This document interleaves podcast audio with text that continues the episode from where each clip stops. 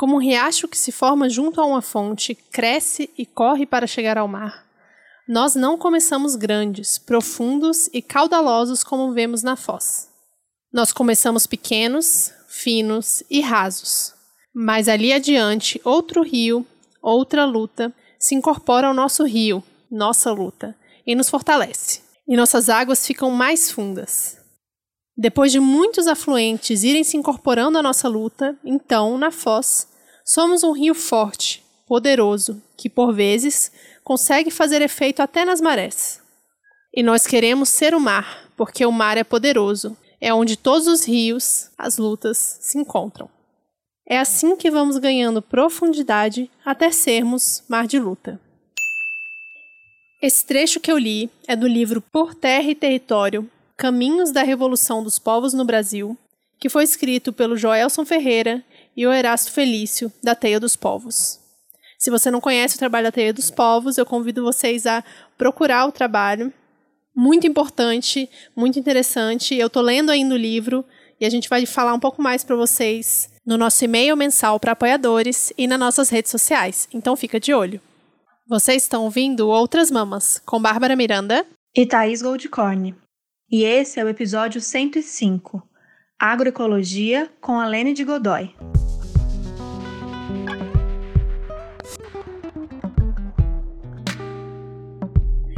Aê! Nossa, muito empolgada com essa convidada. Vamos lá, Thaís, apresenta ela pra gente. A Lene de Godoy é professora, geógrafa em formação, camponesa.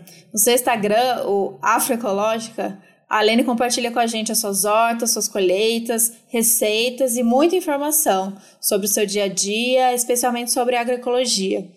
É, esse já era um, um, assunto e também uma convidada que a gente já queria trazer desde o ano passado. Eu não lembro quem que apresentou, mas eu vou chutar que quem que apresentou o perfil da Lene pra gente foi a Ju Gomes, do Comida Sim, Saudável eu acho que foi. foi. né? Eu também uhum, acho, que acho que foi. E desde então a gente fica impressionada e admirando as fotos. Depois eu quero ouvir dessas fotos que tem uma tem a coisa da realidade do campo, mas tem uma mística nessas fotos. Eu não sei, eu fico encantada com tem essas uma fotos. Mágicazinha tem uma uma mágica. Eu, eu não sei o que, que, que é. O feed é um dos feeds é um mais feed gostosos gostoso. de ver no Instagram. Exatamente, é, é um feed gostoso. Então a gente tá muito feliz com essa presença, a gente tá muito feliz dela ter topado. E a gente, eu acho que é a segunda gravidinha que a gente recebe aqui nesse, neste programa. Uhum. Eu tô muito feliz, então somos somos quatro, né? Não somos três. Eu quero ouvir ela contar isso pra gente também. Então, muito bem-vinda, Lene. Está muito feliz com a sua presença. Bem-vinda. Obrigada, gente, pelo convite. Eu, eu sempre é, ouvi o podcast de vocês. Eu, nossa, tô nervosa porque eu sou fã, sabe? muito obrigada por, por terem me convidado. Quando eu vi a mensagem lá no, no, no Instagram, eu aceitei de cara, assim, porque é muito legal poder participar e poder falar um pouco sobre mulheres pretas que são camponesas, enfim, falar sobre um pouco, um pouco sobre a gente, né? A gente não aparece em lugar nenhum praticamente, né? E quando aparece é uma coisa extremamente estereotipada. Sim. Então vamos lá abrir esse espaço para você contar a sua história com a terra, com a agroecologia, como que você chegou e resolveu fazer esse Instagram lindo que é o Afroecológica. Vão fazer três anos que eu moro aqui no sítio, né? Eu morava em Londrina, minha vida toda eu morei na cidade, né? Não tinha contato, assim, com sítio nem nada. E aí eu fui fazer faculdade, fiz faculdade de Geografia na, na Universidade Estadual de Londrina, e lá eu descobri a discussão da questão agrária e da agroecologia. Daí, a partir de então, eu comecei a pesquisar, trabalhar com isso, em iniciação científica, projetos de extensão e tudo mais até que a minha faculdade terminou. Nesse meio tempo eu encontrei meu companheiro, meu marido, que é o Leonardo. Ele já era do MST durante praticamente a vida toda e ele já lutava pela terra e agora ele é um ele é assentado, né? E aí quando terminei a faculdade, estava nós dois juntos, eu não conseguia, eu não conseguia arrumar emprego na cidade, assim. Eu entregava currículo em todos os lugares, eu tentei ah, como professora, eu tentei, enfim, de tudo, assim, você, vai, você começa tentando da sua área, né? E aí quando você não consegue, você vai abrindo um leque para pegar o que aparece. E mesmo assim eu não consegui, assim, o programa do governo do Paraná aqui de contratação de professores públicos, estaduais, assim, para a rede estadual, é muito complicado, sabe? E, e muito concorrido. Uhum. Não é nem que seja concorrido, porque na verdade podia absorver todos aqueles professores, mas é muito burocrático. Então eu não conseguia nada, a gente foi ficando cada vez mais difícil a vida na cidade, né? E aí a gente decidiu vir morar aqui no lote do meu companheiro, que a família dele já tinha sido assentada há alguns anos. Foi aqui que eu comecei, assim, a gente tinha uma ideia de fazer cestas para vender na cidade, né, de, nas, nas cidades aqui em volta. E aí eu pensei, falei, puxa, como que eu posso conseguir mais pessoas, mais clientes? E ao mesmo tempo não abandonar aquilo que eu estudava na universidade, que eu gostava tanto de, de construir, participar, escrever sobre. Aí veio a ideia da afroecológica. Nesse meio tempo também, as coisas dão errado para dar certo, né? Depois, eu consegui um emprego como professora na terra indígena aqui perto de casa. Então eu dava aula lá e tentando fazer essa ligação, né, para poder a gente conseguir produzir e viver só do que a gente tinha na terra e ao mesmo tempo não abandonar a minha vida acadêmica, as coisas que eu gostava e tal. E foi aí que a afroecológica surgiu, assim, foi um um insight que eu tive. Eu passava muitas horas, muitas, muitas horas na van, indo para a terra indígena e voltando para minha casa. São muitas horas de estrada de chão, sabe? Eu saía de casa às seis e meia da manhã para chegar nove horas Nossa. na terra indígena. Então, nesse meio tempo, eu tinha muita, muitas horas para pensar. E aí foi aí que eu tive a ideia da afroecológica. Que legal, muito massa esse trajeto, né? Que ou você ouve podcast ou você faz um, um projeto novo. você lê livro, nossa, você escuta, aprende música, enfim, é, é, são muitas horas. Sim, que legal. É muito massa isso e é muito legal essa essa janela que a, a, a rede social acaba abrindo, né? A gente já falou tantas vezes daqui que tem muitas coisas prejudiciais e perigosas e cansativas e que nos adoecem muitas vezes, mas existem essas janelas muito legais e que a gente de repente pode se conhecer e pode ver um pouquinho de como é esse seu rolê e como foi o seu processo, né? Porque, como você disse, são três anos. Para você, imagino que no início foram, e acredito que ainda tem, tem, vem sendo, várias descobertas, né? Porque eu acho que também tem uma visão um pouco para quem está na cidade, essa visão é, romântica de que vou me embora para a terra e vou viver da terra e que são desafios e é legal você mostra esses aprendizados e esses desafios diários, né? Sim, é, é quando eu tava, quando você tá, quando eu estava na universidade, porque a discussão da agroecologia ela é muito ainda centrada na universidade, né? Não é algo que chega quando chega para os camponeses ela chega de uma forma, ou quando esses camponeses vivem próximos de universidades, ou quando eles fazem parte de algum movimento social. E ainda assim chega uma coisa muito complicada. Tanto que até hoje no, o MST não, não conseguiu transformar toda a sua produção em uma produção agroecológica, com os princípios agroecológicos, né? Então, quando você chega aqui na Terra e você tem que poxa, agora eu preciso produzir. Até hoje, eu e, o, eu e o Leonardo, a gente não conseguiu ainda, assim, fazer grandes coisas, grandes produções, porque a gente está aprendendo. Então, quase todos os dias, assim, é uma coisa nova que surge, é um inseto, é uma árvore, é uma semente, sabe, uma manchinha na planta. Todos os dias a gente aprende e tenta montar, é como se a gente tentasse montar um quebra-cabeça ali, sabe? O que está ocasionando aquilo e como que eu posso resolver aquele problema. E aí você vai e as redes sociais é um espaço interessante para você mostrar fora dessa bolha meio namastê que existe, assim, né? Ai, o pessoal gosta muito de ir nessas vivências agroecológicas em locais que é totalmente preparado para receber essas pessoas, né? Tem trator, tem implemento, tem já uma agrofloresta formada, sabe? Aqui o que eu mostro, o que eu tento mostrar sempre é a realidade. A gente não tem tudo aquilo. E aquilo que essas pessoas postam no Instagram não é a realidade de 90% dos camponeses do Brasil, né?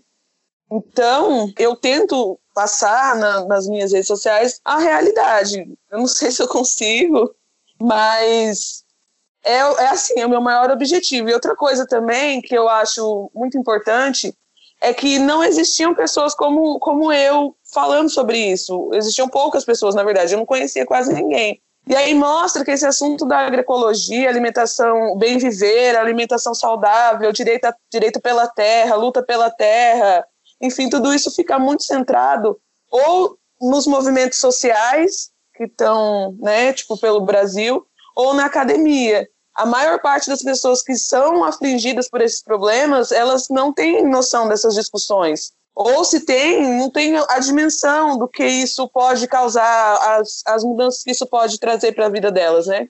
Então eu, eu, tento usar as redes sociais nesse sentido, assim, minha, minha conta no Instagram e tudo mais. Sim, nossa, realmente, tem a gente tenta acompanhar o máximo possível, né? E essa é inclusive uma dificuldade que talvez eu e a Thaís a gente tenha que insistir mais nisso, mas de conseguir alguém, por exemplo, da liderança do MST para falar com a gente aqui no podcast, né? Já tem um tempo que a gente está aqui na pauta, todo ano a gente fala, esse ano a gente vai conseguir mais de uma pessoa para falar com a gente. E aí acaba que o, o enfim, né, cronogramas, pandemias, mas várias coisas vão acontecendo e até hoje a gente não conseguiu. E é uma pauta muito importante essa da agroecologia que você traz, ainda mais estando no campo, de fato, não sendo uma pessoa da academia, né? A gente sempre quis trazer a agroecologia. Muita gente pergunta, ah, qual que é a diferença para a permacultura? Por que, que uma é melhor que a outra? E a gente não falou disso até agora. Então, seria bem legal para quem nunca ouviu ouvir de você falando, explicando para a gente o que, que é agroecologia. Então, eu gosto de pensar a agroecologia como um grande é, guarda-chuva, sabe? Dentro da agroecologia existem as práticas que são feitas dentro dos lotes, dentro das propriedades camponesas, baseada em vários tipos de, de modelos de manejo. Então, a permacultura, o manejo, a agricultura orgânica, a agricultura natural, a agrofloresta, e tudo isso são partes da agroecologia, né? Elas são partes de, da prática dali da produção da alimentação, da tentativa de trazer aqueles princípios de, de sustentabilidade, de autossustento, no caso do, do lote, de não utilização de insumos químicos, de aumentar a produção a partir do cuidado verdadeiro do solo. Enfim, cada local do, do país, cada local do mundo né, que, que pratica, ela vai praticar algum tipo de manejo que se adequa ali com o seu clima, relevo. Então, permacultura, ela é um tipo de manejo. Não é que ela é melhor nem pior do que a agrofloresta, que é um outro tipo de manejo. Cada uma delas serve para um tipo de realidade diferente. Então, nessa parte da ecologia, né, da, da ecologia. Por exemplo, a gente vive num país que, na maior parte, o clima dele é tropical. Só que existem algumas partes que o que é subtropical e aí vai ser um pouco mais frio. Então isso já vai causar uma pequena mudança no solo. Então aquele solo ele vai ser, sei lá, menos é, rápido no consumo de, de coisas ali, né, de matéria orgânica. Então ali talvez seja, mais interessante você ter uma permacultura. Outros locais é mais calor, então o metabolismo daquele solo vai ser muito mais rápido. Então ele vai precisar de muito mais adubação, muito mais quantidade de matéria orgânica. Por isso, talvez seja melhor você adotar a agrofloresta, que ali você vai estar o tempo todo mexendo, derrubando galhos, matéria orgânica naquele solo para ele ir se consumindo. E, tá, e aí são técnicas diferentes. Já existem lugares que você pode ter ambas, sabe? Então vai de cada cada camponês, na verdade, de cada da realidade de cada camponês. É preciso ter muito cuidado quando você vai dizer, tipo, ah, você tem que fazer tal coisa. Não, você tem que entender como é aquele, aquela dinâmica dentro do lote, né? Como aquele modo de vida se organiza. A outra parte da agroecologia, que é quando a gente define, seria a, a parte econômica, política, social, que seria o acesso de alimentação saudável para todo mundo, alimentação verdadeira, o consumo de comida local, reforma agrária, direitos para as mulheres, enfim, toda essa parte seria a parte mais social da agroecologia, social, política e econômica. Então, quando a gente define a agroecologia, não se define apenas pelo uso ali do solo e, a, e o manejo do solo, mas sim sobre uma gama de coisas que devem estar acontecendo junto para que aquela sociedade seja agroecológica, não apenas a produção dela. Não sei se ficou claro. Ficou super. Sim, bastante. Não, muito legal. A gente já trouxe a gente trouxe vários temas que, que conversam, né, com, com essa explicação ou com essa realidade. A gente trouxe, a gente fala muito aqui da questão final, né, da questão hora que chega é, para a parte do consumo, né. Se a gente está falando tanto desse lugar de quem está na cidade, dessa lógica de que o campo produz, né, para a cidade consumir, como se tivesse só essa essa divisão, né, é, desse elemento que vem. A gente fala muito sobre consumo, a gente tem um episódio muito legal com a Cris Maimone sobre é, essa questão dos circuitos curtos, que ela fala bastante, o episódio com a Lenara, então a gente teve muito, muitos episódios aqui que conversam bastante com isso. Então é muito bom quando a gente ouve de você e vê que essa, essa conversa ela tá nesse lugar de pensar pensar na alimentação e pensar na agricultura como um todo mesmo, né? A gente, é, o sistema faz a gente compartilhar as coisas, como o que acontece na hora de plantar fosse uma coisa, o que acontece para a gente comer, como a gente vota, como a gente se relaciona, como a gente vive, fossem, né, compartimentos diferentes quando no fundo tudo se, se conecta, né? E a gente bate muito nessa tecla de como a gente pensar o nosso comer, pensar o nosso consumir, vai para tantos outros lugares que não pode ser reduzido só, né? Só aqui, entre aspas, só a comida, ao comer, né, de fato. Durante tanta, tantas, tantas, tantas coisas. Então é muito massa ouvir. E aí uma confusão que sempre rola, e acho que a gente já deve ter falado em algum episódio, mas é importante a gente trazer, que sempre tem gente nova chegando, com essa pira de, acho que a palavra orgânico, alimento orgânico, ficou uma coisa mais popular, né? Obviamente virou é, etiqueta de produto e tal. E aí, nessa busca de, ah, tem que comer alimento orgânico, fica essa confusão, né? Então, por que, que todo alimento orgânico, ele é também agroecológico? E, e, existe essa, essa diferença de que não necessariamente. Queria que você explicasse isso também do, em relação ao, ao orgânico mesmo, ao não uso de, de veneno nessa, nesse momento da plantação. Então, como eu disse anteriormente, a agroecologia, ela é uma, um leque, né? Mas ela também não é tudo para uma coisa ser agroecológica, ela tem que seguir alguns princípios mínimos ali. Então, tem que ter uma produção, a produção, obviamente, tem que seguir algum manejo orgânico, mas também, não necessariamente essa produção precisa ter, por exemplo, passar por um processo de selagem essa família ela pode participar, por exemplo, de, sei lá, de programas, que nem aqui, quando a gente, aqui no assentamento. Muita gente produz esse produto que fala sem uso de agrotóxico, agroecológico, mas nem todos têm essa selagem. Então, como que esse produto é agroecológico? Porque ele segue todos esses princípios da agroecologia. Então, por exemplo, aqui a gente tem um grupo de mulheres que elas produzem sacolas, entregam em Londrina o projeto delas começou com a ideia de que, como a mulher camponesa, dentro do modo de vida camponês, normalmente, que é um modo de vida baseado no, no machismo, elas raramente têm acesso a, a um, um, dinheiro próprio, a um, um, valor monetário próprio, e que isso dá para elas um pouco mais de liberdade, né? um pouco uma sensação menor de isolamento, liberdade, algum poder de decisão dentro daquela família.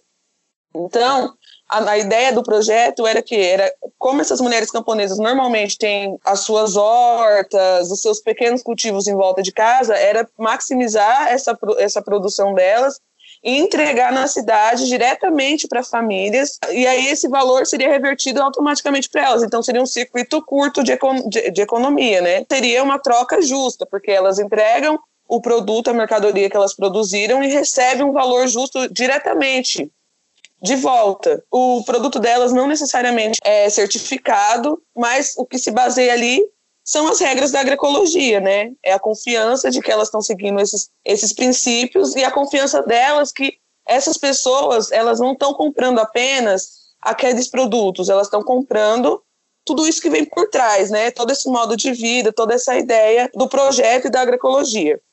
Um produto que é, que é orgânico, aí já é um pouco diferente esse produto orgânico pode seguir esse mesmo caminho do, dessa, desse exemplo que eu dei. Tanto que existem vários locais do Brasil onde você tem pessoas que têm certificação orgânica e que enviam esses produtos para a cidade, tem essa compra direta e tudo mais. Porém, esse produto orgânico, muitas vezes, não segue esse, esse caminho da agroecologia. É feito baseado em, em empresas capitalistas, por exemplo, a Seara tem uma linha orgânica. Não quer dizer que aquele produto é agroecológico, obviamente que não, porque a base da produção dele não seguiu a linha da agroecologia, ela seguiu a linha da agricultura capitalista ou de uma produção que não pensa necessariamente como uma produção agroecológica pensa, não é uma produção totalmente justa, não é uma empresa, por exemplo, que trabalha de uma forma justa com a natureza, com a sociedade, enfim. Existem também alguns produtores individuais que também vendem direto para mercados. Nem sempre esses produtores eles estão interessados em seguir esses princípios da agroecologia. Uma produção não ter veneno, né, não ter utilização de agrotóxicos, não quer dizer que aquela pessoa ela seguiu todo o manejo, não sei o que, tudo, toda essa ideia. Ela pode simplesmente ter feito de outra forma, sabe? Então, normalmente, esses produtos que estão no, nos supermercados, às vezes, passou por uma, duas pessoas para chegar até lá, então não foi bem o produtor que, que levou até ali, foi alguma empresa que comprou um valor muito menor do produtor e levou para lá. Ou agora tem parte no Ceasa, né, que as pessoas vão lá vender. Aqui no, no Paraná tem, pelo menos aqui na minha cidade. As pessoas vão lá vender é, a sua produção orgânica e aí elas, elas são compradas por supermercados e aí não acontece essa troca justa, sabe, do, da, pela mercadoria. Ou é pago um valor muito mais baixo e lá é revendido num valor muito mais alto, já vai contra a agroecologia, porque impossibilita que a maior parte da população, ou que a população consiga ter acesso a essa comida. Então, nem sempre o, o orgânico ele virou uma moeda. Tem um artigo muito legal na, na revista Terra Livre, que ele fala sobre esse capitalismo verde. Eu esqueci o nome do autor agora mas ele fala que o orgânico, a selagem orgânica, ela virou um fetiche, né? Então, a partir do momento que você tem aquela selagem orgânica, parece que aquele alimento ele é de uma origem, nossa, totalmente beatificada, mas nem sempre é isso que acontece, sabe? Então acho que é mais ou menos isso, se ficou claro. Ficou bastante. E é muito louco pensar como a gente consegue voltar tudo pro, pra gente, né? Pro individualismo. Então eu preciso agora de orgânico porque eu ouvi na Ana Maria Braga, no, no, no Bem-Estar. Bem-Estar, era isso que eu É, é, é Bem-Estar, é Bem-Estar. Existe ainda, gente? Nem sei. Que eu preciso comer orgânico pra minha saúde. E assim, a gente fala no além disso, né? É óbvio que a gente quer comer alimento sem veneno e a gente quer que todo mundo coma alimentos sem veneno para a saúde de cada um, mas que é além disso, né? Para nossa saúde de quem está se alimentando, mas é para a saúde de quem está produzindo, é para a saúde da terra, para a saúde geral, né? Uma coisa que eu fico confusa ainda e que eu queria entender, eu acho que a Lê trouxe isso, mas não sei se você conseguir me ajudar também. A produção, se ela tem um manejo de agrofloresta ou permacultura, ela se baseia nos princípios mais que entendem os processos da natureza. Então, nisso, qualquer argumento de que é uma produção, uma monocultura que diz que vai precisar de veneno porque não vai vingar, porque vai dar bicho, porque não sei o quê, é uma produção que pensa já nessas coisas que acontecem da natureza, porque é processo, porque é o solo, porque é o, é o bicho, ela vai é, absorver essas perdas, vamos dizer assim. Então, é, como é possível essas produções que imitam uma agricultura tradicional, né, ou seja, uma monocultura, ou sem pensar nessas nesses processos da natureza, como é possível é, eles produzirem sem veneno, né? Será que é por isso que tem tanta tão mais perda e aí o custo eleva? Faz algum sentido pensar por aí? Você está falando tipo no caso da Seara, é isso? Ficou confuso. Peraí, não... como que essas fazendas conseguem produzir tanto, você diz? Não, eu quero entender como que é possível produzir o orgânico, né? Eles dizem sem veneno, mas se eles repetem um manejo da agricultura tradicional. Ah, e que tá. muito provavelmente dentro dessa agricultura, sem pensar nos processos, vai ter mais bicho, vai ter mais perda, porque eles não estão É pensando uma monocultura no, de orgânico. nos processos né, da natureza. Entendi. No caso da Seara, por exemplo, né? Então é uma monocultura, então não tem aquela coisa de um, um de um beneficiamento de um alimento com o outro, é uma monocultura, mas tenta fazer isso, uma monocultura de orgânicos. Como que, como que isso seria, se isso existe, se isso é possível, né? Se você tem conhecimento disso. Não, porque assim, existe uma, existe uma legislação. Nas, na legislação, teórica, não precisa ter, não está escrito lá, para você ter uma produção orgânica, você precisa sabe, tipo, tem as disposições gerais do que você precisa, as exigências, e aí dentro dessas exigências eles entram. Eu não estudei muito essa parte, mas acredito eu que eles compram essa soja normalmente de pequenos produtores, porque a produção desses alimentos que precisa da selagem, ela não, não teria como fazer numa fazenda de longo, né, tipo, de longa escala. Não teria como, seria muito custoso para eles, porque não ia dar para entrar com maquinário, não dá para passar todo aquele ciclo, ciclo de agrotóxicos que eles passam. Então, eu provavelmente, que é o que acontece com frango, carne, bicho da seda, enfim, diversas, existem diversas empresas que já fazem isso. Elas vão até os camponeses, pequenos camponeses, e elas oferecem um valor X pelo trabalho, e elas dão ali uma condição, um valor para esses camponeses começarem. E aí elas exploram todo o trabalho e compram a colheita. Então, porque normalmente dentro de um lote camponês, você não tem apenas um tipo de, de produção, né? Você tem vários tipos de produções lá dentro que, que vão ocorrendo, porque essa família planta também para sua própria alimentação. E isso já faz ela se encaixar nas, nas regras da selagem. Porque a gente tem que pensar que eles não estão interessados na ecologia, eles estão interessados no selo. O importante é ter o selo. Se tiver o selo, aí não importa ali como aquela família está lidando, porque o selo ele é renovado de dois em dois anos e tem algumas revisões durante o ano, dependendo do sistema que você participa. Então, eu acredito que provavelmente é isso que aconteça. Eles compram desses pequenos camponeses, não compram soja orgânica. Se você for olhar ali dentro da origem, tá tudo certo, mas se você analisa toda a escala, aí já não, já não é algo agroecológico, por exemplo. Porque o único objetivo seria o selo, o que também não leva a existirem fazendas orgânicas, porque existem. Eu não lembro o nome do deputado, mas lá em Goiânia, a, o pessoal da, das agroflorestas, das vivências, amam usar o exemplo desse cara. Ele tem uma fazenda lá, eu não sei, acho que cento e poucos é, hectares, né? E que ele tem uma produção orgânica, ele tem produção a parte de leite, hortaliça. Dentro dos moldes do, do sistema orgânico, das leis orgânicas, ele está de acordo. Ele pode muito bem separar lá um tanto X de hectares dele e plantar soja orgânica e vender depois, sabe? Mas isso não quer dizer que, que foi uma produção agroecológica. Sim, eu acho também que eu, eu lá em São Paulo eu visitei a fazenda do produtor a chácara né, do produtor de quem eu comprava. E depende, de, obviamente, de local para local, mas que eu saiba, para ser orgânico não quer dizer que é totalmente sem nenhum tipo de veneno, né? É, tem um mínimo, assim, que pode usar para poder minimamente ter uma produção, sei lá, que dê certo. É isso mesmo? Não, é que assim, a produção orgânica com o selo tem um, uma, uma lista de coisas que você pode usar, mas nenhuma delas se assemelha a um agrotóxico. Uhum. Mas existe, você tem essas, essa lista que você ah, tem que tá, cumprir. Entendi, então você tem que fazer entendi. exame de solo, uhum. você tem que fazer exame na sua água. Não é, tipo, não tem como. Se você usa qualquer substância fora dessa lista e que se assemelha a um agrotóxico, você perde seu selo, você, enfim, você sofre várias punições. Porém, não quer dizer que uma propriedade inteira precisa ser orgânica. Então, você pode separar o sistema que a gente participa aqui mesmo. Essa menina é agrônoma, né, que, que trabalha com a gente, ela falou: ó, se vocês quiserem certificar um canteiro, vocês podem certificar apenas um canteiro.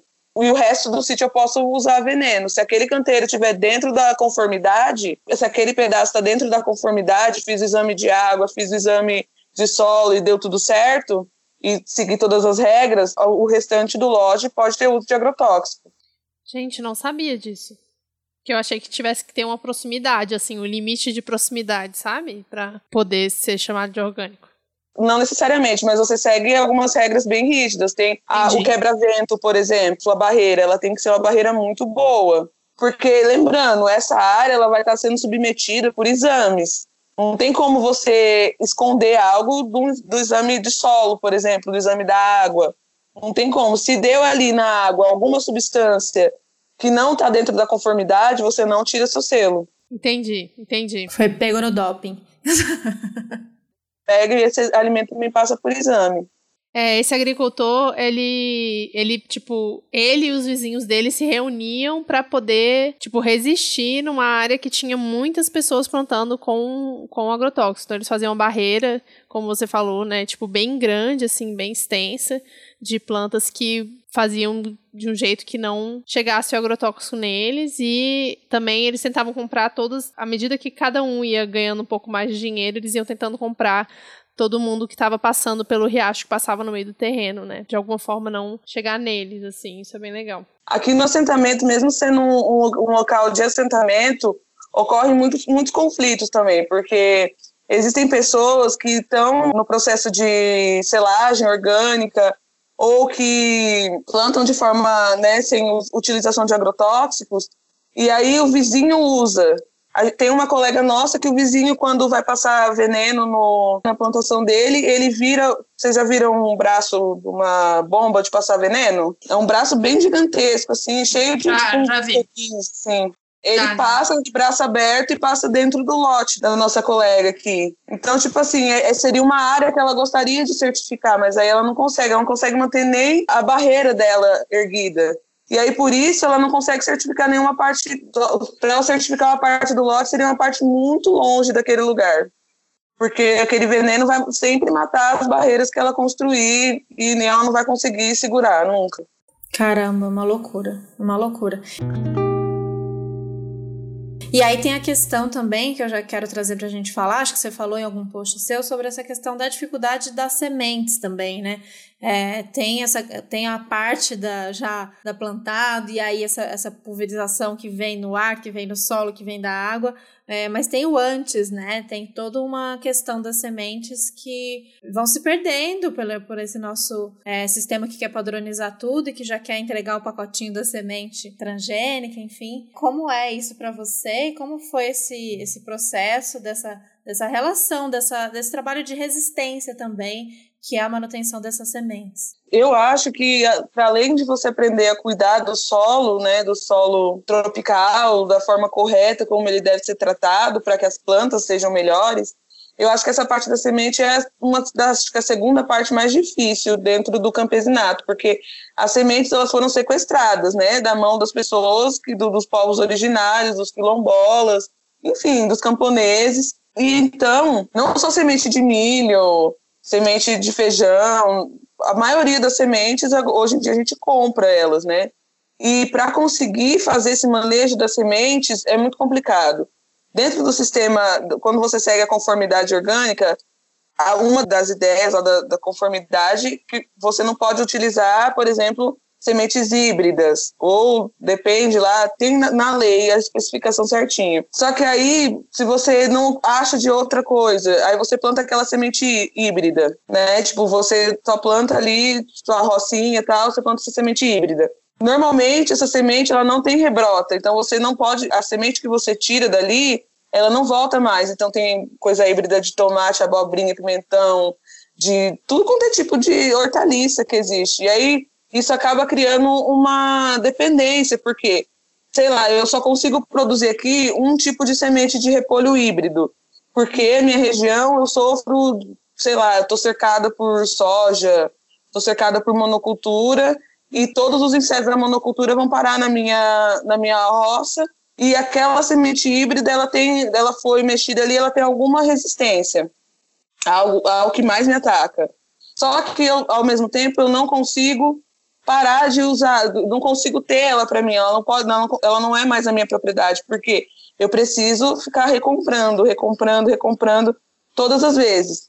Enfim, existem vários problemas, problemas de polinização, o manejo próprio de você conseguir essa semente, não é simplesmente você plantar a planta e esperar que ela dê a semente, depois tirar essa semente e replantar, existe um manejo específico que falta também muito para a agricultura camponesa, é acesso a essas técnicas, é acesso a uma assistência técnica que seja realmente efetiva para essas pessoas, para elas poderem aprender ou resgatar conhecimentos que elas já tinham, mas que foram por aí perdidos por conta da Revolução Verde, por conta de todos esses processos que eu falei para vocês. Então, a gente tenta ter nossas próprias sementes, não é fácil. A gente ainda não conseguiu ter um banco bom de semente. Outro processo que acontece, e aí já eu acho que é bem debatido, é a questão do milho, do milho transgênico versus o milho crioulo, por exemplo. Então é muito complicado você segurar a contaminação cruzada, né? A gente aqui, você tem que ficar atento para quando seus vizinhos plantaram milho, para você plantar o seu muito tempo depois, pelo menos uns 20 dias depois. Porque senão a semente que vai dar ali ela não vai ser uma semente crioula, uma semente da sua da origem ali natural que você o que você melhorou sua do seu local. Ela vai ser uma semente com interferência de fora. Principalmente se essa roça for muito próxima, porque as abelhas elas, elas não sabem disso, né? Tipo, elas não têm noção que elas não podem ir de uma planta para outra. Então ela pega o pólen de um, de um milho e leva para o outro. Então essa semente que outrora era, era crioula ou era uma origem que não necessariamente era híbrida ou transgênica, ela acaba sendo contaminada. E aí, por exemplo, se é uma semente híbrida, essas sementes híbridas, elas não rebrotam, como eu falei, ou transgênicas, elas vão regerminam. E quando as plantas germinadas, elas vêm muito mais fracas. Então, esse gene pode contaminar a sua semente crioula, por exemplo. E aí, aquela semente que você tinha, que era uma que, sabe, que você usava por muito tempo, ela pode já ficar comprometida. Esse processo é muito complicado, principalmente para pessoas que vivem muito próximo à área de fazenda, áreas de monocultura, né? Áreas de, de locais onde tem monocultura. E aí é uma luta, assim. Eu acho que, infelizmente, a gente não tem um, uma valorização real das sementes, logicamente por esse motivo, né? Porque é uma forma de você manter esse vínculo de dependência. Mas se a gente vivesse em um país onde as, onde as coisas fossem levadas a sério, assim, onde né, eu acho que um programa para poder capacitar as pessoas para terem suas próprias sementes seria, nossa, extremamente necessário, assim, porque a semente ela faz parte da soberania alimentar.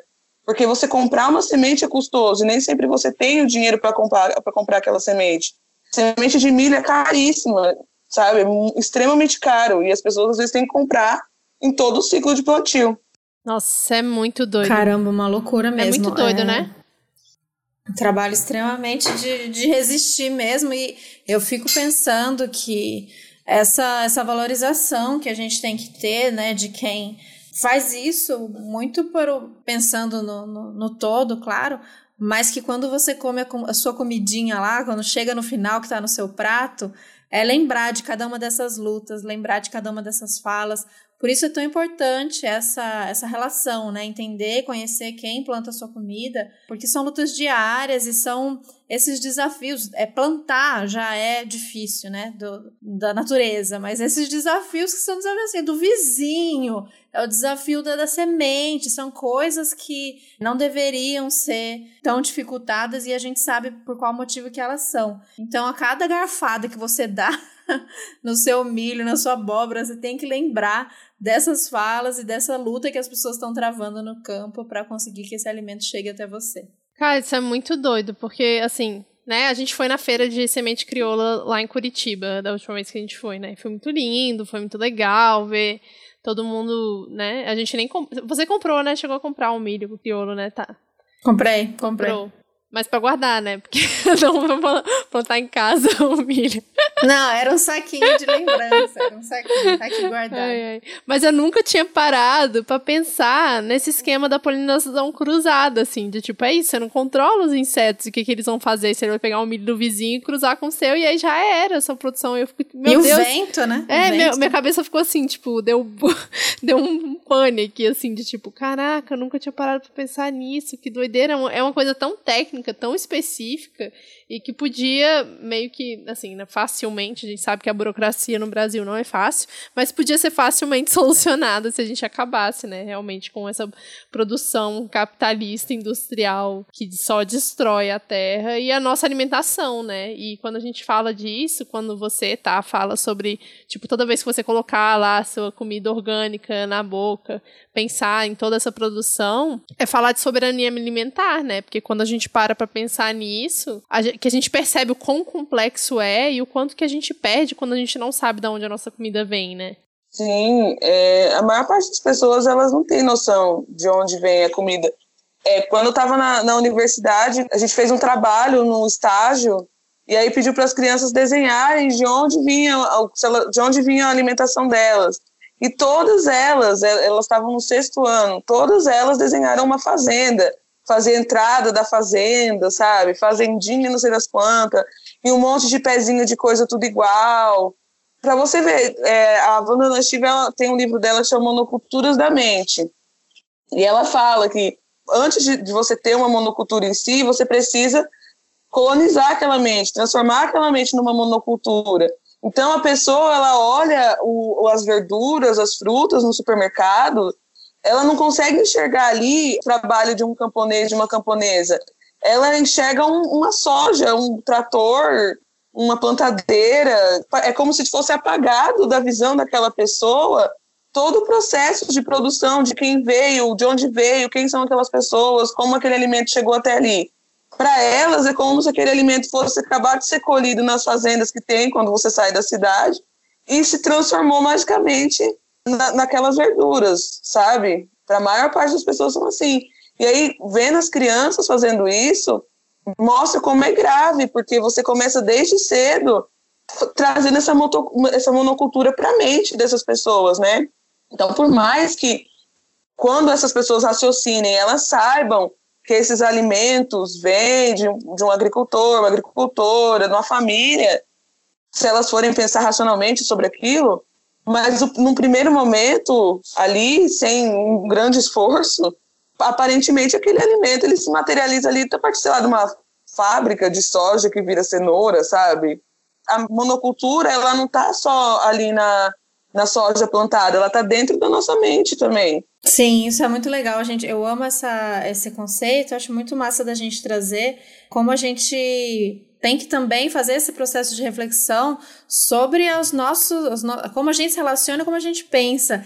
Eu amo esse conceito da, da monocultura das mentes, esse conceito de como a gente reproduz o sistema de monocultura para para tudo que a gente vive, né? E esse exercício do imaginário, né, que a gente fala tanto quando a gente traz aqui o do descolonizando o imaginário, é para a gente pensar diferente do que esse desse jeito de produzir, né? O jeito de produzir faz o molda o jeito da gente pensar, molda o jeito da gente cobrar, da gente exigir, da gente tratar os outros como fornecedores e as, tudo como mercadoria. É, então eu acho massa você ter trazido isso, porque esse é o exercício mesmo, o exercício do imaginário e que o nosso imaginário seja povoado por vivências reais e vivências de quem está realmente é, tentando fazer a diferença no campo, tentando fazer essa produção justa, essa produção é, mais conectada com o que a gente quer, né? O que a gente quer de terra viva, de pessoas saudáveis, de alimento na mesa para todo mundo.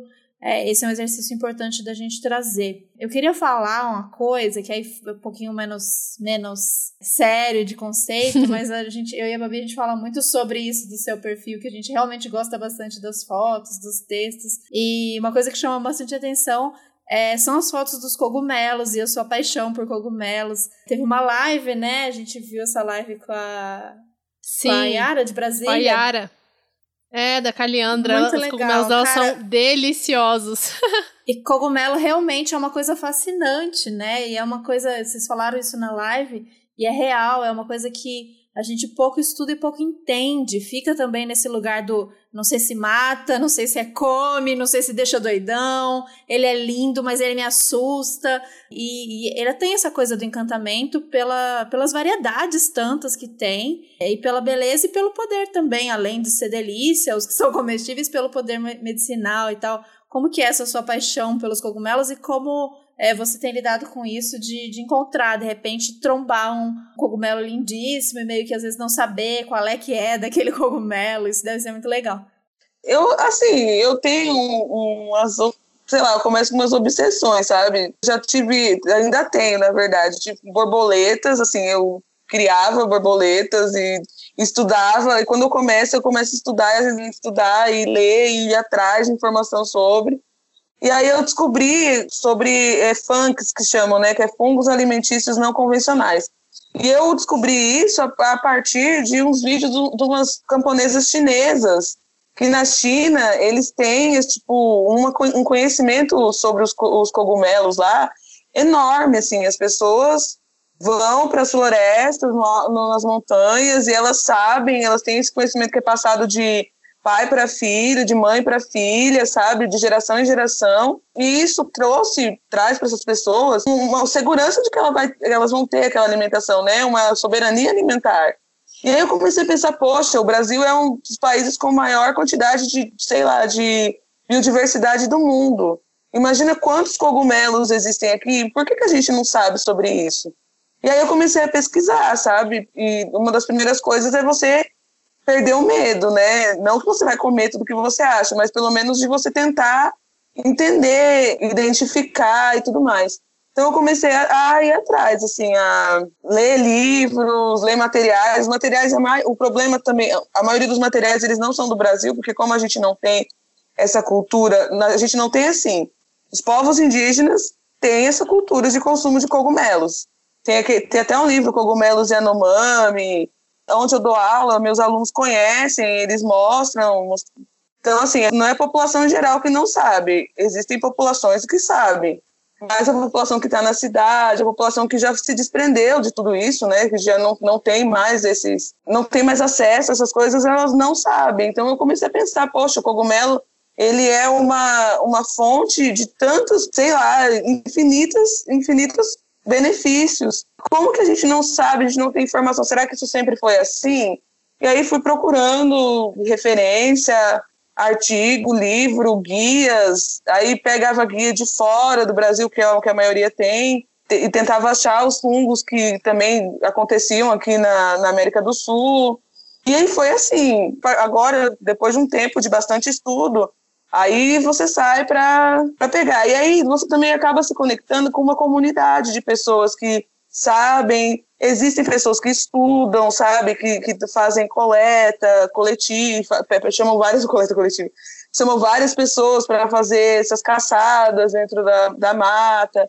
E aí essas pessoas elas te guiam, te ensinam, você manda foto e descreve o lugar que você achou. Dentro dessa comunidade existem já vários cogumelos que são catalogados, que as pessoas sabem o que é comestível, o que deixa doidão, o que é venenoso. Então, é a partir daí, foi a partir de essa ânsia de tentar conseguir informações, mais informações, eu comecei atrás. O meu companheiro também, ele ficou muito animado, porque é um assunto muito absurdo, assim, os fungos, eles são uma parte bem pouco estudada e eles têm atividades, eles exercem atividades incríveis, assim, sabe? Desde da ligação do micélio, do, da raizinha deles por baixo já dali de toda a floresta, que acaba criando uma rede de informações ali, até, sei lá, o fungo de Chernobyl que consome radiação, sabe? Então, é, é muito interessante, assim, você... Óbvio que a partir de... Né, você não consegue entender tudo, mas se você ter uma ideia mínima daquilo, é, tipo, de explodir o cérebro, assim, sabe? Como que isso acontece? Acontece todo, o tempo todo, tá acontecendo às vezes embaixo do, do seu solo aí, da sua casa. E eles estão em todos os lugares, bons, a gente fala bons e ruins, porque ruins pra gente, né? Mas não necessariamente ruins para a natureza. E é isso, assim, eu fui procurando, e aí, mas o meu objetivo maior era tentar entender quais eram esses cogumelos comestíveis e tentar trazer minimamente alguma informação. Porque é uma forma de você ter uma soberania alimentar, sabe? Eu ficava pensando, eu venho de uma família muito humilde, sabe? Muito pobre, muito empobrecida. E a gente vivia perto de uma mata. Quantas vezes a gente não tinha, tipo, sei lá, porque as pessoas associam, tipo, comida boa a carne, né? Tipo, a ter carne uma comida boa de verdade, uma comida que foi, se sustentou e tudo mais. Quantas vezes a gente não tinha carne, a gente comia, sei lá, arroz e feijão e ficava lá e, poxa, não sei o quê. Ou a gente não tinha verdura também, porque verdura aparentemente parece que é uma coisa fácil de você comprar, né? É só ir lá no mercado e comprar, mas nem sempre a pessoa tem dinheiro para isso, né? E eu ficava pensando, poxa, nessa época, se eu já soubesse disso, eu podia ir para essa, essa mata, para esse lugar, e colher uma quantidade de, de, sei lá, auriculária, que é um fungo super comum, que dá em todo lugar, e a gente podia ter se alimentado e ter tido uma, uma refeição nutritiva, sabe? De ter colocado no arroz, no feijão, na salada, no macarrão, e a gente ter enriquecido a nossa, a nossa alimentação, sabe? Essa era a minha maior ideia. Aí eu continuo ainda na, no estudo, porque não é fácil, assim, né? Só tem, né, vários cogumelos que você come que você não pode comer porque você morre ou porque causa algum efeito e tal, tipo. Então é um processo de estudo mesmo, assim, de, depois de um tempo eu encontrei vários catálogos de pessoas, de professores que pesquisam e que divulgam essas informações. E a partir daí você consegue começar a identificar e, e, ter mais, mais informações. Caramba, tô fascinada também. Isso é muito doido. Nossa, demais. É outra coisa que a gente não pensa, né, dessa, né, com essa visão, né, de que ó, quando você falou, eles estão por aí e a gente nem sabe, é uma sensação muito muito maluca de como também isso a gente vê como essa mercadoria da bandejinha, né? Eu nunca curti comer, comer cogumelo, o veganismo me fez abrir essa, essa porta para dar essa chance e me apaixonar, mas é os básicos que a gente come, que é shimeji, shiitake, é, algumas vezes um ou outro diferentão que aparece aí, mas muito raro, e, e começar a gostar disso mas descobrir esse lado, esse lado do dessa pira mesmo, de entender como, como onde, porquê, e essa visão de que eles estão por aí e que eles poderiam ser alimento e a gente nem sabe, né? Quanto alimento ou quanta coisa incrível, medicinal, ou enfim, tá aí acontecendo, independente da gente. E eu achei legal que você, te, você trazer essa questão dos fungos, e a gente teve episódio recente com a, com a Carol, do Cebola na Manteiga, que ela tá na pira das bactérias, que ela é a mina das bactérias. E é muito maluco, né? Que são coisas que a gente realmente, de novo, não traz para nossa vida, né? Não traz para realidade. É aquela coisa que você ouviu lá na aula, na escola, e a gente não conecta com as coisas que estão acontecendo aí, que a gente pode investigar como objeto de estudo mesmo, que é muito interessante. Imagina esses catálogos, pessoas que se reúnem. Acho que a Sandra Guimarães uma vez fez um post que ela estava lá na Europa, não lembro aonde, que tem essa turma que sai para para colher, para caçar, né? Porque vai, você vai procurar, você vai descobrir onde tá. Cara, é muito legal, é muito incrível essa, essa esse senso mesmo de, de busca de conhecimento, de trocar, de se juntar em comunidade para localizar, para trocar informação. Muito incrível mesmo. Acho que a gente abre aí uma também uma possibilidade para quem está ouvindo a gente de, de aprofundar nesses estudos e ter esse outro olhar e entender como funciona esse outro mundo, é esse outro reino que a gente bem, bem, bem dos se achandão que a gente é, a gente acha que a gente tá sozinho aqui, tem várias uhum. outras paradas acontecendo debaixo da terra, debaixo da pedra e tal. E aí um adendo importante, todo cogumelo é comestível, todo cogumelo. isso que eu ia falar.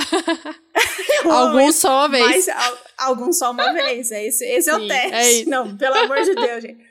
Não vai falar que as meninas das mamas incentivam você a comer um cogumelo. Foi a única vez. Que seja muito gostoso, né? Mas foi uma delícia, mas foi o último da minha vida. Tem alguns que não dá tempo nem de você pensar que, ai, é. que delícia, colocou na boca morreu.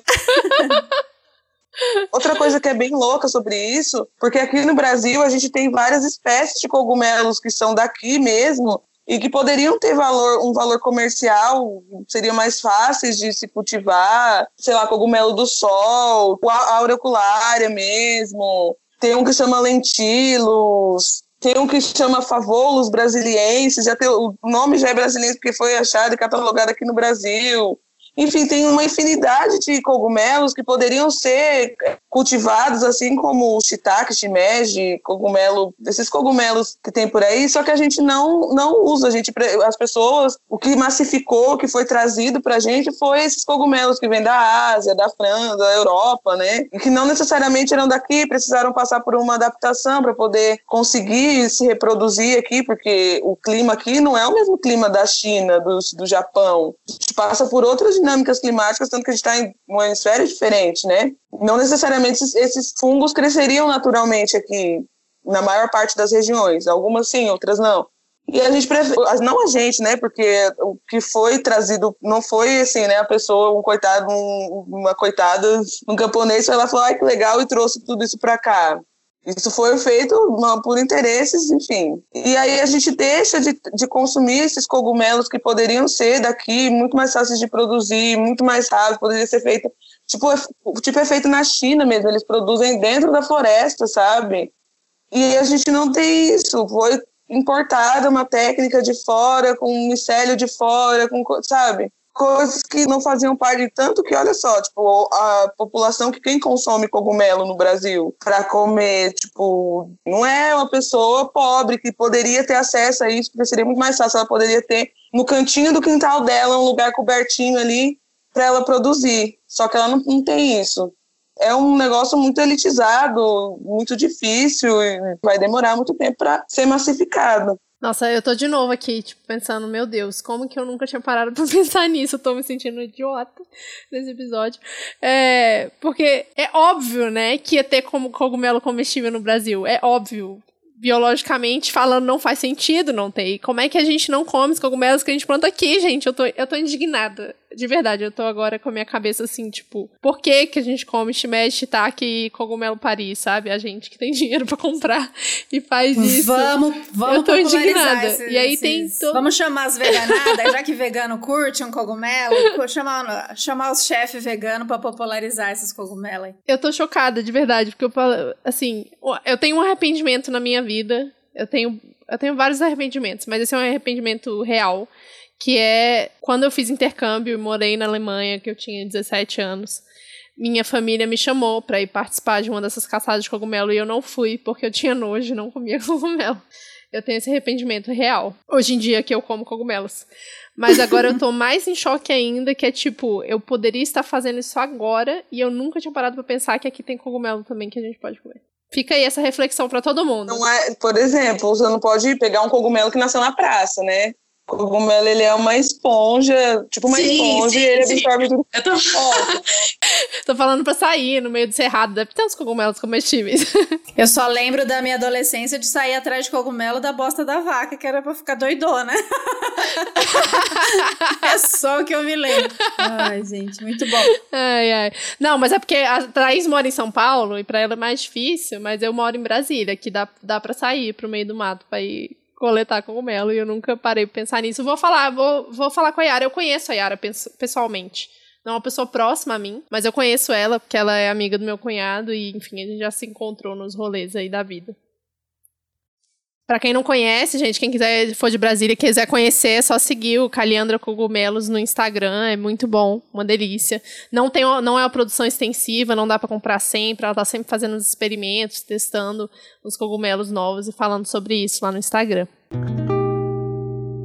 Eu queria falar é, sobre essa questão realmente do racismo e do machismo no campo, né? Que é uma coisa muito marcante. A gente já ouviu várias mulheres falando sobre isso, mas a gente queria que você falasse, já que você está em contato com um grupo de mulheres camponesas e também tem a questão, inevitavelmente, do racismo, né? De achar que, enfim, as mulheres negras no campo elas não têm valor, quando na verdade a gente sabe que elas são responsáveis por grande parte da produção, não só no campo diretamente, mas também do trabalho reprodutivo em casa, né? Como que você vê isso?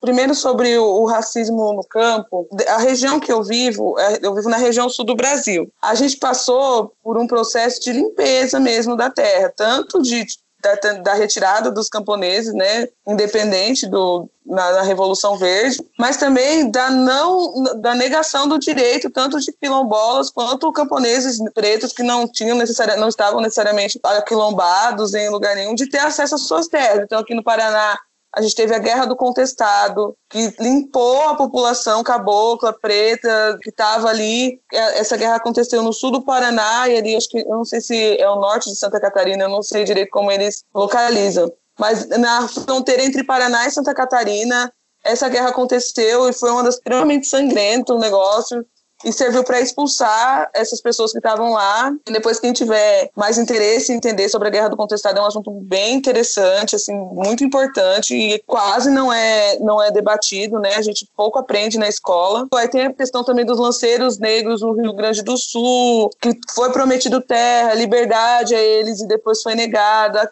Mas eu acho que o cerne ali, o, o não o começo, mas a, o que institucionalizou a negação do acesso à terra à, à população preta foi a lei de 1850, que foi a uma lei de terras que dizia que, grossamente falando, que só poderia ter terra quem tivesse comprado o título dessa terra. E a gente sabe, né, nessa época, o, o sistema escravocrata ele acabou um pouquinho depois disso, né? Então, essa população ela saiu dessas fazendas, elas não tinham di- dinheiro para comprar um título de terra e elas não tinham poder também de grilar a terra dos outros, de enfim, fazer todo esse processo que violento, né? Elas não tinham essas condições. Então, alguns foram para dentro do país e isso explica muito, por exemplo, a Guerra do Contestado. Que essa Guerra do Contestado ela vai acontecer um poucos anos depois, assim, menos de um século depois. Ela acontece no sul do Brasil, né? Tipo, num lugar bem, bem numa fronteira onde provavelmente aquelas pessoas se instalaram ali porque elas não tinham, tomaram posse daquela terra porque elas não tinham condições de comprar essa terra, né? Tanto que a guerra veio por isso. E, enfim, aí o sul do Brasil também passou por um processo muito grande de, de tentativa de embranquecimento, né? Então, primeiro foram lá, negaram a terra para essas pessoas pretas que estavam ali, para os indígenas, e depois veio a, a migração, né? Imigração italiana, alemã, polonesa, enfim, todas essas japonesa.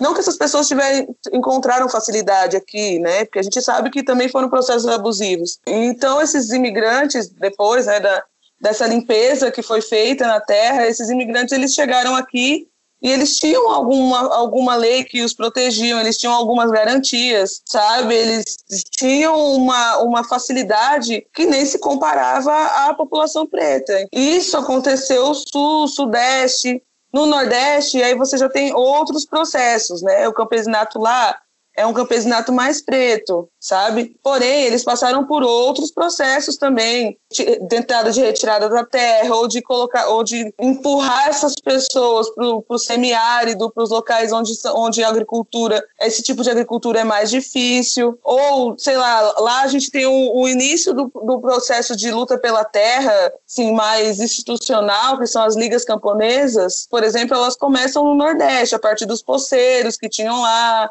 em que eles estavam passando, eles estavam lutando por, por conta do preço das mercadorias, do que eles produziam.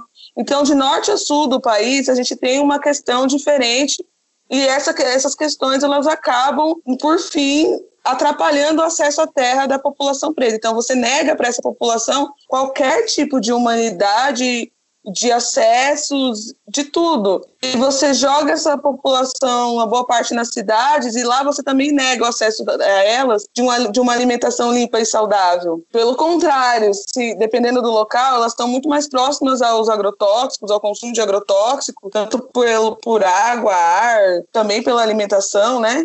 do que o restante da, do, da população. Então, assim, eu acho que esse é um ponto muito importante da gente pensar, sabe? Porque pouco, tanto dentro da academia, pouco é pensado nessa racialização da questão agrária brasileira.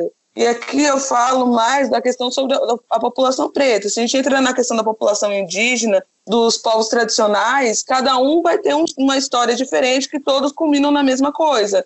A propriedade da terra é tirada, é negada, é, é dificultosa. E aí outra questão, que aí eu acho que é bem midiática, é a construção da imagem do camponês, né, da imagem do agricultor. Então, para a Globo, o agro é pop, o agro é isso, o agro é aquilo. Então, ou a gente aparece como um grande produtor de soja, como se a maior parte dos agricultores fosse aquilo, ou aquela ou uma visão extremamente estereotipada de Acatatu, sabe? Cara cheio de filho, cheio de criança, barrigudo, com doença, normalmente branco, às vezes ignorante. As mulheres camponesas, elas ou são retratadas como mulheres muito ruins, amarguradas, sabe? Mulheres que maltratam, ou aquela boazinha, tinha na, tinha na Dona Benta, sabe? Aquela mulher amorosa, boazinha, extremamente submissa, que não entende muito das coisas, o marido é que tem que explicar tudo. E quando a mulher preta aparece nesse, nessa, nessa cena, ela sempre é a tia Anastácia, a cozinheira, a empregada, a sem terra, a impura, que não de, a burra, não sabe ler, não sabe escrever, sabe? É a cabocla lá do, sabe, dos confins. Mas a maior parte da população, principalmente sudeste, sul, acredito que até um pouco do centro-oeste do Brasil, tem do campesinato, é desse, essa, esse colono alemão do Rio Grande do Sul. E essa ideia ela flutua entre o agricultor bem-sucedido, o caboclo, o jeca tatu, sabe? Depende de como ela é colocada e depende da intencionalidade. E aí, quando a gente vai pensar, daí falando sobre o machismo no campo, as ciências humanas elas estudam, né? A, a, a geografia é uma das ciências que estuda muito a questão agrária e o modo de vida camponês. Então, partindo da ciência que estuda, que tem, que tem ali a obrigação de desenvolver metodologias e métodos para estudo daquela população, ali já é uma visão extremamente machista, porque as teorias elas são importadas, então a teoria que eu segui, por exemplo, na universidade, que eu me pauto até hoje, né, porque você ressignifica também, é uma teoria que foi escrita por Chayanov. Chayanov ele era um, um economista, agrônomo lá da, da Rússia, e ele, a partir de observações, montou uma metodologia de análise do campesinato. E dentro de, dessa metodologia, ele colocou o modo de vida camponês, de como essas famílias se organizavam.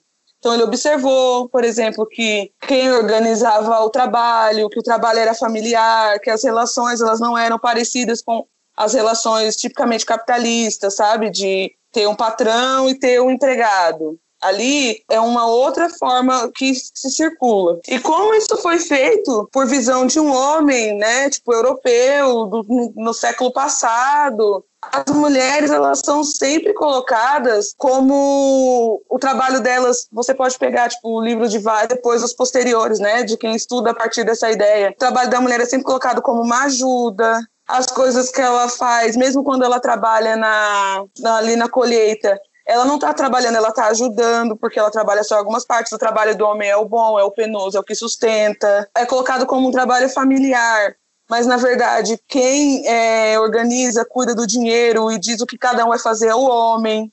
E a mulher ela é sempre vista de forma secundária ou dessa forma, assim, ah, ela ajuda, ela cuida dos filhos, ela tem a hortinha dela, ela cuida dos animais, mas isso não é visto como uma coisa importante dentro do modo de vida camponês. E aí o que é interessante também é quando você analisa os trabalhos posteriores de mulheres, nenhuma pesquisadora Hoje em dia a gente já tem várias pesquisadoras que tra trabalham com mulheres, que, enfim, falam mais sobre isso. Mas até, sei lá, o começo dos anos 2000, talvez até a primeira década do, dos anos 2000, um pouquinho antes, raros são os trabalhos que questionam isso. As mulheres pesquisadoras, normalmente mulheres brancas da cidade, elas também não conseguem enxergar no trabalho da mulher camponesa um trabalho importante. É sempre ajudante, e normalizam essa relação de que o homem, ah, o homem ele é o administrador. Você encontra isso em vários livros. O homem camponês ele é o administrador da, da, da, produção e de tudo, ele que diz isso, ele que diz aquilo, ele que faz, ele que acontece. E aí todas as relações dentro do campesinato, desse modo de vida camponês, machistas, são naturalizadas ou são descritas como ah, a gente é cientista, então a gente só está aqui descrevendo o que está acontecendo, a gente não pode, a ciência é neutra, né? Eu não posso dar uma, uma visão política, social, eu não sei, eu só analiso. Então, por exemplo, existem vários livros de antropólogos que analisam a vida ali de uma comunidade específica. E aí eles colocam, por exemplo, que a mulher, não, normalmente quando uma família camponesa ela tem uma, filhas mulheres, essas filhas mulheres elas não são cogitadas nem para darem prosseguimento àquele trabalho, para ficar na terra. Quando elas nascem, é como se elas estivessem predestinadas a casar, embora para outra terra, ou casar com alguém da cidade embora.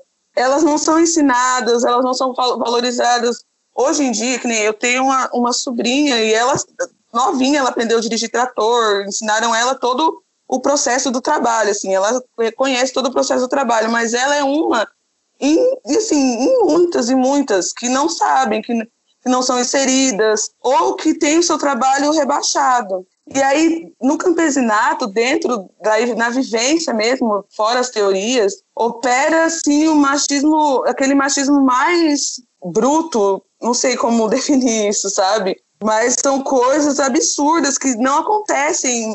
Quando acontecem na cidade, as pessoas ficam horrorizadas, não são mais coisas assim, não sei, sabe? É uma coisa muito é, agressiva, muito mais agressiva a essas mulheres, sabe? Elas vivem, normalmente vivem isoladas, né? Elas vivem num, num lugar longe da cidade, longe de contatos, sabe, cercada às vezes, porque tem essa questão, né, que a mulher normalmente ela casa e vai morar em outra propriedade. Ou ela casa e aí nessa outra propriedade está a família de, desse homem. Então ela fica ali cercada apenas da família desse homem, longe da família dela. Ou mesmo quando ela vai para a casa dela, para o lote, para o sítio dela, e ela está cercada da própria família, essa família também está refém desse sistema. Então, a mulher camponesa ela acaba sendo, ficando, sendo silenciada e muitas vezes, e na maior parte das vezes, isolada. Isolada de, de qualquer coisa, de, de qualquer lei, de todas essas discussões que a gente tem na cidade, lei Maria da Penha, denuncie, como que você vai denunciar, ligar no 180, se você vive a 100 quilômetros da cidade, que hora que essa, até essa polícia chegar para poder te resgatar, você já morreu na mão dessa pessoa. medida protetiva, quem que vai ficar numa propriedade rural fazendo resguardo dessa mulher? Então, assim, isso não aparece. Eu acho que até o movimento feminista, essas, essas demandas das mulheres camponesas, é como se a gente vivesse, sei lá, num mundo à parte, que a gente não pode fazer nada por isso, a gente vai lá, prega uma palavra, fala uma coisa bonita e abandona essas mulheres. Elas vivem à mercê de si mesmas, e isso vai cada vez minando a confiança dessas mulheres, vai minando a vontade de viver dessas mulheres. Isso é o mínimo, quando você não fala do dia a dia, de você chegar, de além de tudo, ela ter todo esse trabalho com os filhos, com a horta, com a ajuda da colheita, ela ter todo o trabalho dentro de casa também. Dela estar tá ali todos os dias junto com o marido trabalhando na roça, e aí, quando ela chega dentro de casa, o cara vai tomar banho, tomar uma cerveja, assistir um jogo de futebol, deitar no sofá, e ela continua com aquilo. Ela vai fazer comida, ela vai lavar louça, ela vai fazer todo o serviço doméstico dela. Ela não vai ter acesso, provavelmente, ao dinheiro, ou se ela tem acesso, ela não tem poder de decisão do que aquele dinheiro vai ser feito. E no final do dia, ela ainda tem que ter a jornada dentro de casa, levar o filho para a roça, cuidar das coisas da escola do filho. Pai, esse pai camponês, obviamente que existem muitas exceções, mas esse pai camponês, ele não é o pai paternal, sabe? Tipo, ele, a relação muitas vezes é mais de trabalho ali entre o pai e os filhos. Então, assim, não tem discussões voltadas, poucos estudos. E aí, novamente, quando entra a questão da raça, aí tudo fica muito mais complicado, porque Aqui a gente vive também com esse tipo mais bruto de, de racismo, sabe? Assim, das pessoas, por exemplo, você não conseguiu um financiamento no banco, porque a pessoa olha para sua cara e vê que você é uma pessoa preta e você não consegue. Já teve histórias, tipo, de, da pessoa não conseguir comprar semente pagando à vista, sabe? Nas lojas, não conseguir comprar, chegar lá com dinheiro. Ó, eu tenho aqui 180 reais para comprar tantos X de semente de milho, eu não consigo. A pessoa se nega a me vender. Por quê? Olha a característica da pessoa. Cara, muito importante seu relato. Muito obrigada por ter trazido isso. E realmente é uma.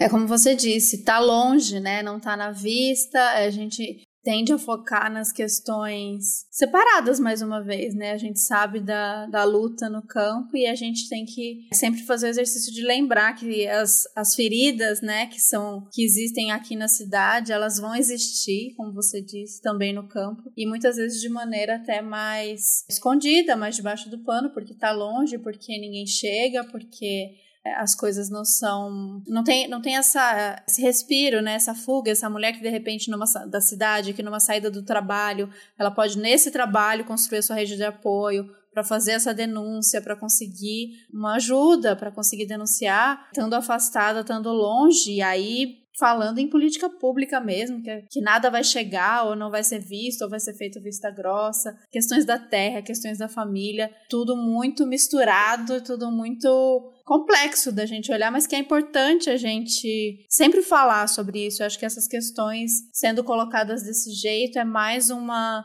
uma antena que a gente liga para prestar atenção para essas feridas que são tão profundas da nossa sociedade que não são exclusivas, né, de, da mulher da cidade e que a cada camada a mais de opressão que a gente junta nisso, a coisa vai ser pior. Então, sendo uma mulher, sendo uma mulher negra, as feridas só vão aumentando. E, e, com essa coisa do, do, isolamento, né? Isso é muito pesado, essa questão da, das famílias, das terras, da separação geográfica das coisas. Isso é bem complexo e isso é uma coisa que a gente tem que falar. Então eu te agradeço muito por ter trazido isso. Isso é um, um relato para a gente é, deixar na história aqui de outras mamas, a gente como é, mulheres da cidade, ter esse olhar atento, ter esse olhar lembrando, né? Esse olhar lembrando que existem outras condições, outros, outros ser mulher é, diferente desse de que ah denuncia, bota a moca no mundo, expõe ele. que as coisas é, muitas vezes têm outras camadas que não são tão simples assim, e para cada realidade é, a história vai ser diferente, o buraco vai ser mais embaixo. Eu te agradeço muito por isso. A gente está aqui, inclusive a gente tem uma conversa muito aberta sempre com vocês que estão ouvindo a gente, inclusive no nosso grupo do Telegram, para projetos. A gente sabe que existem muito projeto, muita gente tentando, não sei se muita gente, mas tem gente tentando fazer alguma coisa, sempre nesse sentido do, do acolhimento, da informação. E a gente recebe dicas de projetos muito legais a gente está sempre aberta a, a conhecer mais. Então, se você está ouvindo a gente conhece algum projeto nesse sentido, manda para a gente, para a gente conhecer. E vamos falar mais sobre isso, vamos ouvir mais, vamos trazer mais essa questão, que é realmente muito, muito, muito complexa e que pouca gente está olhando. Sim, por favor. Muito obrigada, Lene. Foi um. Parece repetitivo, né? Falar que foi uma aula. Mas é porque realmente foi uma aula. É, eu. É professora, né? É professora, exatamente. Eu não esperava que esse episódio fosse me mexer tanto comigo, de verdade. Porque eu tava ali focada no feed do Instagram bonito.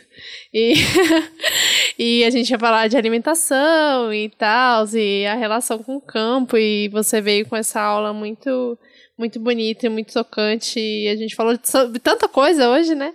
Que realmente mexeu em várias, em várias, em vários pontos. E eu tô aqui pensando na produtora de quem eu compro e eu pensando o quanto que eu fico feliz que de ver que ela é uma mulher que tá fora dessa curva dessa de violência, assim, pelo menos é, ao primeiro contato, assim, porque eu vejo que ela que comanda, ela é, a, é, ela é a matriarca da família que comanda a produção toda de quem eu compro. É muito legal ver que ela é uma mulher fora da curva e vou fiquei até com mais vontade de conversar sobre isso com ela. Então, muito obrigada por trazer esse relato todos esses relatos que você trouxe pra gente hoje e eu não sei nem como encerrar o episódio. eu quero perguntar para ela se tem alguma, alguma coisa que a gente não trouxe que seria legal para finalizar, alguma é, algum projeto, alguma coisa legal que você queira trazer, algum pedido, alguma dica, alguma mensagem, fica à vontade, esse espaço é seu. Bom, eu, eu tô sempre planejando alguma coisa, né? Tipo, tô sempre é, esquematizando alguma coisa, assim. O meu objetivo agora, este ano, é tentar trazer mais coisas, é, discussões sobre a questão agrária brasileira, trazer um pouco mais sobre isso, porque a gente passou por um processo desde o começo dos anos 2000 de apagamento dessas questões, né? Quem viveu ali tem lembrança dos anos 90, 80, lembra que o Jornal Nacional era quase toda semana uma reportagem sobre MST, conflitos no campo, e desde o, da, sei lá, do começo do governo Lula, não se fala mais sobre. Esse campo brasileiro é super violento, a gente tem muita violência no campo, muitas questões acontecendo, só que isso não é, não é tratado sabe? Não tem, você não vê na grande mídia isso apresentando, e é muito importante que isso seja apresentado e seja apresentado de uma forma correta, né? Não de uma forma pejorativa, assim. Então, assim, meu objetivo esse ano é trazer mais sobre, sobre essas discussões, assim, tentar traduzir aquilo que a academia produz, porque dentro da academia, dentro da, da, da geografia, a gente tem muitas discussões muito legais, muito importantes, mas isso, essa parede ela não é quebrada. Fica só ali entre, entre os movimentos, o movimento social, né, o MST, ou, ou os outros movimentos de luta pela terra, ou fica ali entre os programas de pós-graduação, os congressos, algum outro projeto de extensão, e a gente não tem uma discussão real, uma pauta de discussão real com a sociedade, porque quando a gente olha, se for olhar de forma capitalista, né, tipo de desenvolvimento capitalista,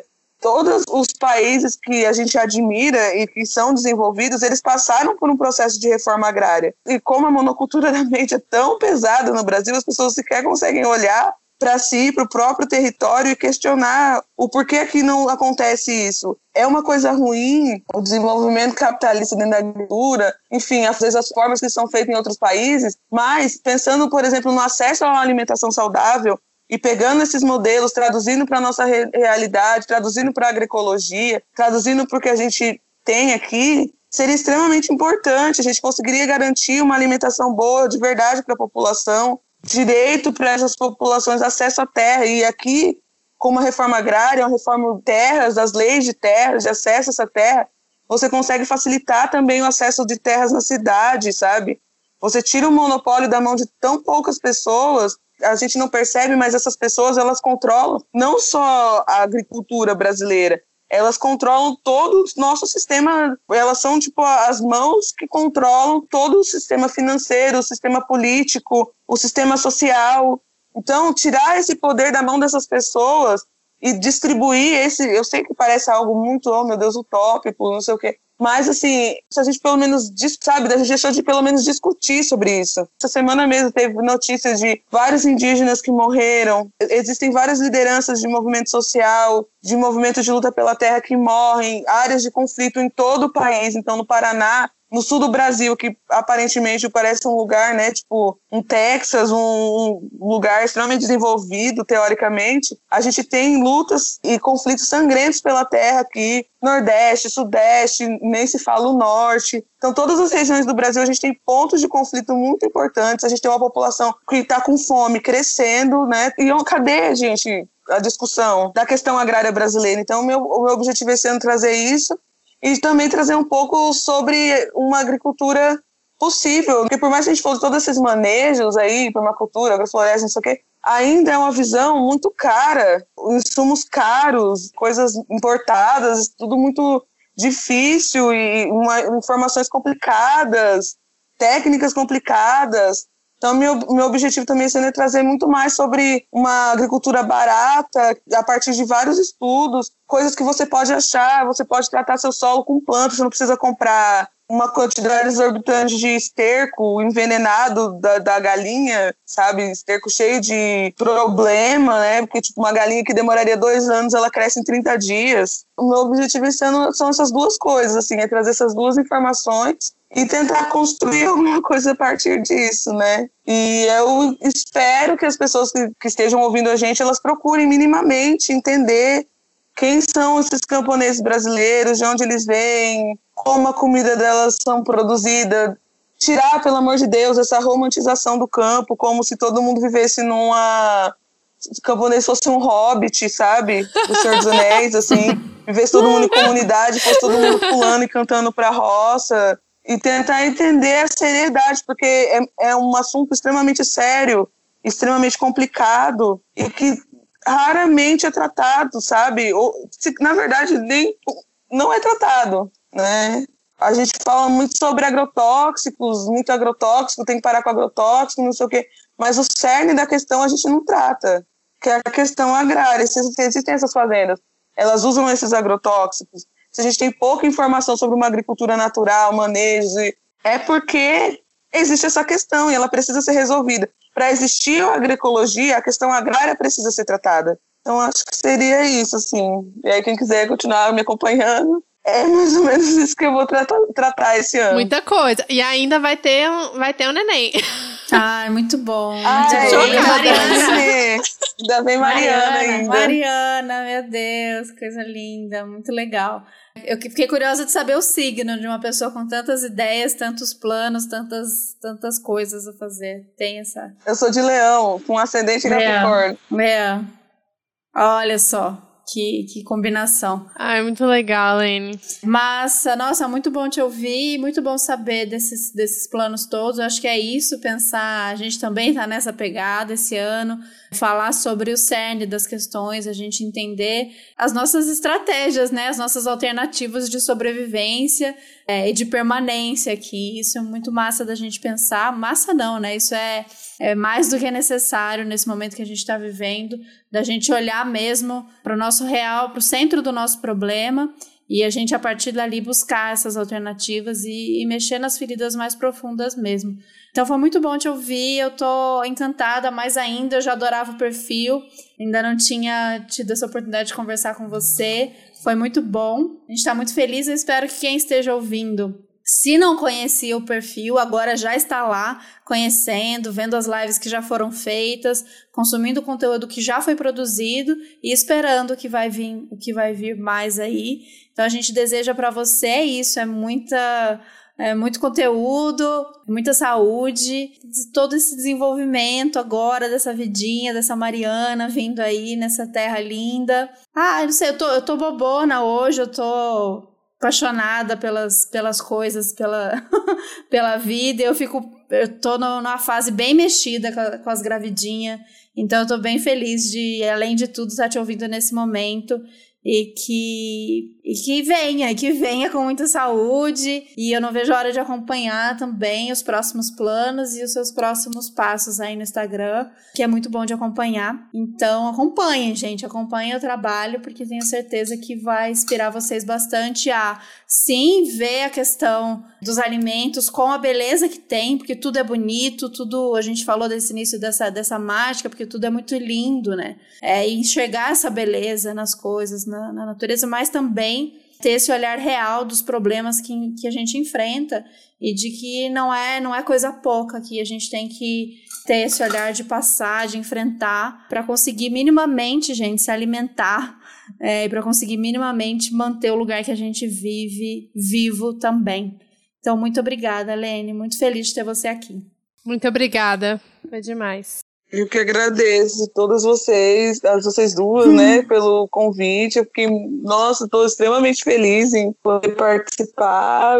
Nossa, muito obrigada quem ouviu, quem paciência para me ouvir falar. E é isso, eu espero que a gente consiga. É, as coisas não mudam da noite para o dia, mas cada um pode construir um tijolinho, né? Então eu espero estar construindo o meu tijolinho e ajudando outras pessoas a começarem a construir o delas. Então, obrigada a todo mundo e obrigada a vocês por terem me chamado, por terem me convidado. Obrigada, obrigada valeu. É isso. Até semana que vem, gente. Boa semana, semana para todo vem, mundo. Gente. Vamos junto.